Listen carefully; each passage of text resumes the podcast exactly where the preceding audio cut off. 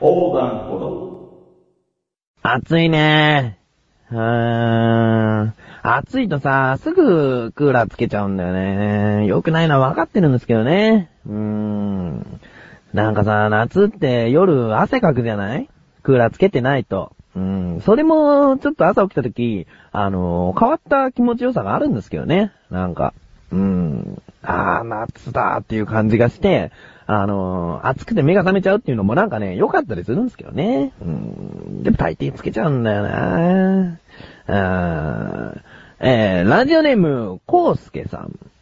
えー、ロケのラジオ、とっても面白かったです。おー、ロケというのは、あの、外で収録したやつですね。うん。えー、次回は湘南の砂浜で撮ってほしいなあーそうですか。湘南の砂浜か。そうですね。もう今のうち行った方がいいですかね。ええあの、こういった要望があれば、あの、できる限りはね、こうやっていきたいなと思ってるんで、湘南の砂浜で、えー、次回かはわからないですけども、えー収録したいなと思いますよ。うん、ありがとうございます。えー、メールの続きがあるんですが、その前に、一旦、タイトルコール行きましょう。第28回になります。菊池賞のなだらか向上心。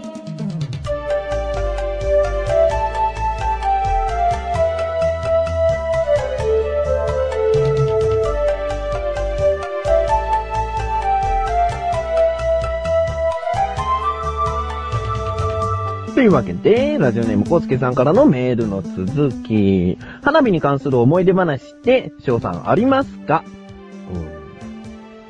まあ、あの、メールは以上なんですけれども、花火ね。花火ね、あのー誰々と言ったこういういい思い出があるとか、そういう花火の思い出はないんですけども、えーとね、パソコンを自分が買ったのが、中学3年か高校1年の頃なんですね。それで、あの、何にもできなかったわけですよ。パソコンの意味もわからないから、何にもできなくて、どうしようかな。なんかソフト、ゲームソフトをやろうかなと思って。自分で、こう、パソコンのゲームソフトが売ってるお店に行って買ってきて、それをとりあえずやってパソコンになれようと思ったんですね。うんで、まず最初に買ったゲームというのが、花火職人になろうというソフトなんですね。うんこのソフトはね、本当にハマりましたね。単純に、その自分の工房で、こう花火を作って、えーそれを、あの、どこどこの大会まで合わせて、あの、作るっていうだけなんですね。それをただ繰り返していくだけなんですけども、あの、なんか、確かね、ちょっとうろ覚えなんですけども、あの、ゲームの設定でお客さんがこういうような花火が欲しいって言った時に、で、それを、あの、要望を叶うように作り上げるんですね。うん。ただ一つの花火を作るんではなくて、プログラム的に作っていかなきゃいけないんです。うん。最初こういう花火が上がって、次にこういう花火が上がって、っていうのを、あの、やっていくわけですね。うん。で、そうです。打ち上げ花火だけですね。手持ち花火は作んないですよ。うん。で、それでね、最初は花火の仕組みなんかももちろんわかんないですよ。うん、その、あのーね、花火が広がった時に一つ一つ光ってるでしょ？それを星っつってね、あのー星を敷き詰めて、えーそれが破裂すると、あの、どうなるかっていうのを想定してね、色の組み合わせだとか、えー花火っていうのは基本的にボタンと菊っていうのに分かれてるんですけども、その、ボタンっていうのは丸ポチ。ただの丸いのがポーンって飛ぶんですけど、菊っていうのは、あのーなんだ、軌道を残して、あの、柳花火って言えば分かりやすいですかね。そういう花火、軌道を残して、ザーッとこう、広がっていく花火。うん、そういうのをうまく使い分けていくんですね。うん。でね、もう、どんどんハマってっちゃって、あのーまあ、ゲームなんでね、ある程度コツが分かってくると、もう、できちゃうわけですよ。うん。ねそれをね、ずっと花火のそういう作りから、あのずっとやってたんで、いざ花火大会とかに行くと、そういう知識が入ってるから、それを誰かに伝えたかったりもするんですね。うん。え、今のはね、あれもこうこうこうなってるから、ああいう飛び方になってんだよとか、あの、文字の花火とか、絵の花火とか、あの、最近多いでしょ？そういう花火はなんでこうなっちゃうのか？なんでちゃんと表示されないのかとかね？うん。なんかね、そういうのをね、喋りたくなっちゃうんですけどね。なっちゃうんだけど、一回そういうことを話した時にね、あまり反応が良くなかったんですね。うん、興味がないですよ。うん、花火っていうのはまあ見て綺麗って思えればね、その、見に来てる人はいいわけで、そんな、これがどうこう、これがどうこうなんて説明されている間に、こう、いっぱいいっぱい花火上がっているから、あの、邪魔なんですね、そんなアドバイスは。アドバイス、うん、説明はいらないんですね。うん。だね、でもね、すごい影響を与えましたよ、自分に。花火職人になろうというソフトは。人生で、その、何をしたらいいかってもう、わかんなくなったら、花火職人になろうと思いましたもんね。あのゲームをやって。うん。それほどちょっと影響を受けましたね。うーん。まあ、こういった感じで、花火に関する、あの、話をね、コウスケさん振っていただいて、よかったですね。自分ちょっと喋りたかったですね。喋りたかったですけど、聞いてる方としては、特にあれなんですかね。やっぱり興味がなかったりするのかな。というわけで、えー、一旦 CM でーす。小高祐介です。関本慎也です。関本小高のワンルームは様々な企画盛りだくさんのラジオ番組です。お互い一人喋りもやっています。どっちのコーナーが人気ありますかそれはやっぱり関本の方が。いやいや、そこは小高でしょう。とまあいろいろな対決をしたりもしています。関本小高のワンルーム好評配信中。2週間に一度の水曜日更新です。暇つぶしにぜひ。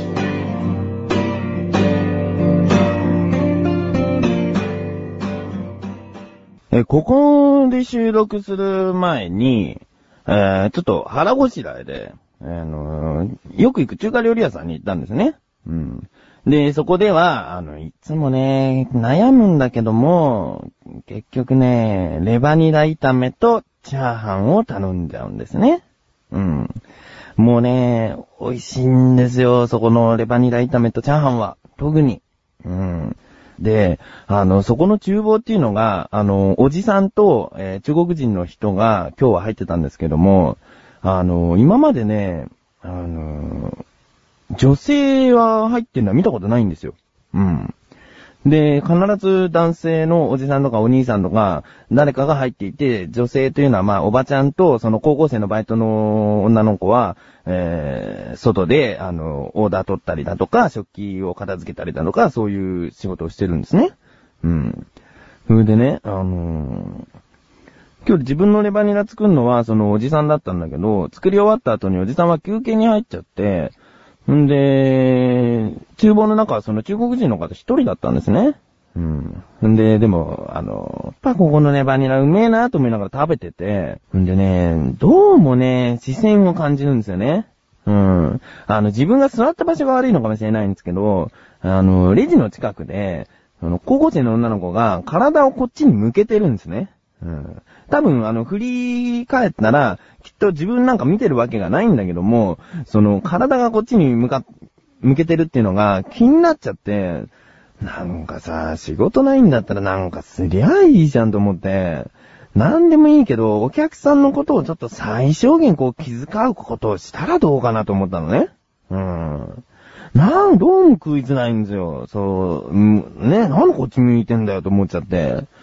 ほんで、あの、他のお客さんが入ってきて、その、オーダーを取りに行って、その、厨房の中は中国人の方しかいないから、その人に言うわけですね。何々と何々っつって。その女の子が。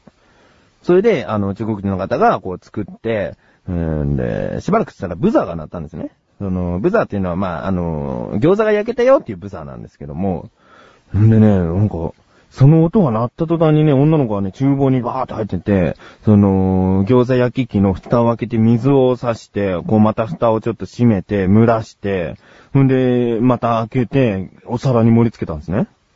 え、この店、女性って厨房に入んないんじゃなかったっけなと思って。なんだこの子やるなって、見、見たことない子だったから、なんだこの子やるなと思って、見事なチームワークを見せつけられましたね。えーと、まあ、あのー、こんなお話をしたのも、えー、次のコーナーにつながります。まずは、いきます。自力80%。このコーナーは日常にある様々な疑問や質問に対して自分で調べ、自分で解決していくというコーナーです。ということで、あの、そこのレバニラ炒めがね、美味しいんですよ。うん。で、今回の疑問、いきます。レバニラ炒めのレバーとニラってなぜ組み合わされたの？あーだってさ、レバニラだよね、もやしとかでもいいと思わない？うーん。ましてやレバー、まあレバーだけども、肉野菜炒めとかあるか。でもなんでレバーとニラがチョイスされてるのかっていう、そこがね、あの気になったわけです。で、調べて参りました。えー、ここからが答え。うん一般的によく言われるのは、ニラの役割っていうのは、レバーの臭みを消したりするっていうのはよく言われてるとは思うんですね。うん。他にも、どういうなんか効果があるのか。うん。まだありましたよ。うん。えー、レバニラ炒めでニラの役割は臭みの軽減だけではありません。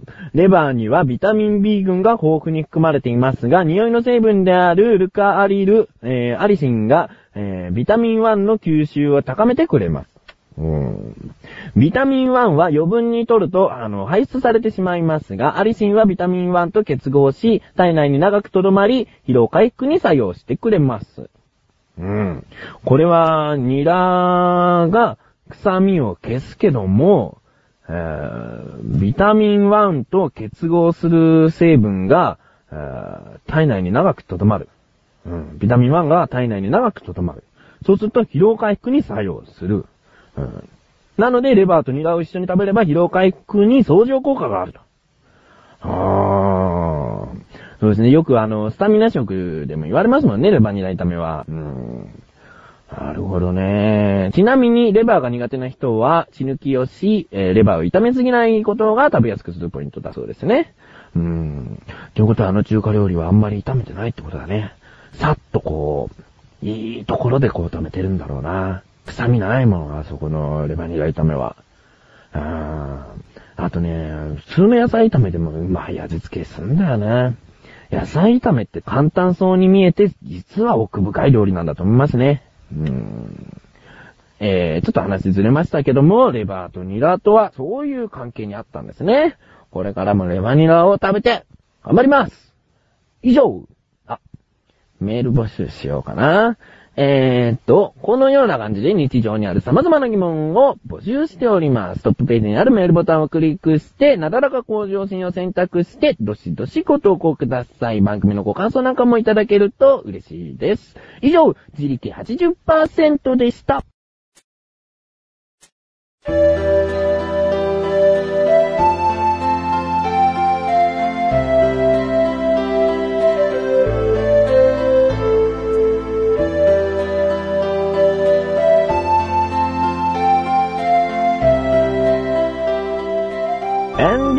でーす。えー、どうも。今ね、先ほど言ったね、レバニラ炒めとチャーハン食べてね、満腹ですね。うん、お腹いっぱい食べれるっていうのは気持ちいいですよね。ただね、そこの中華料理、まあ、高くはないと思いますよ。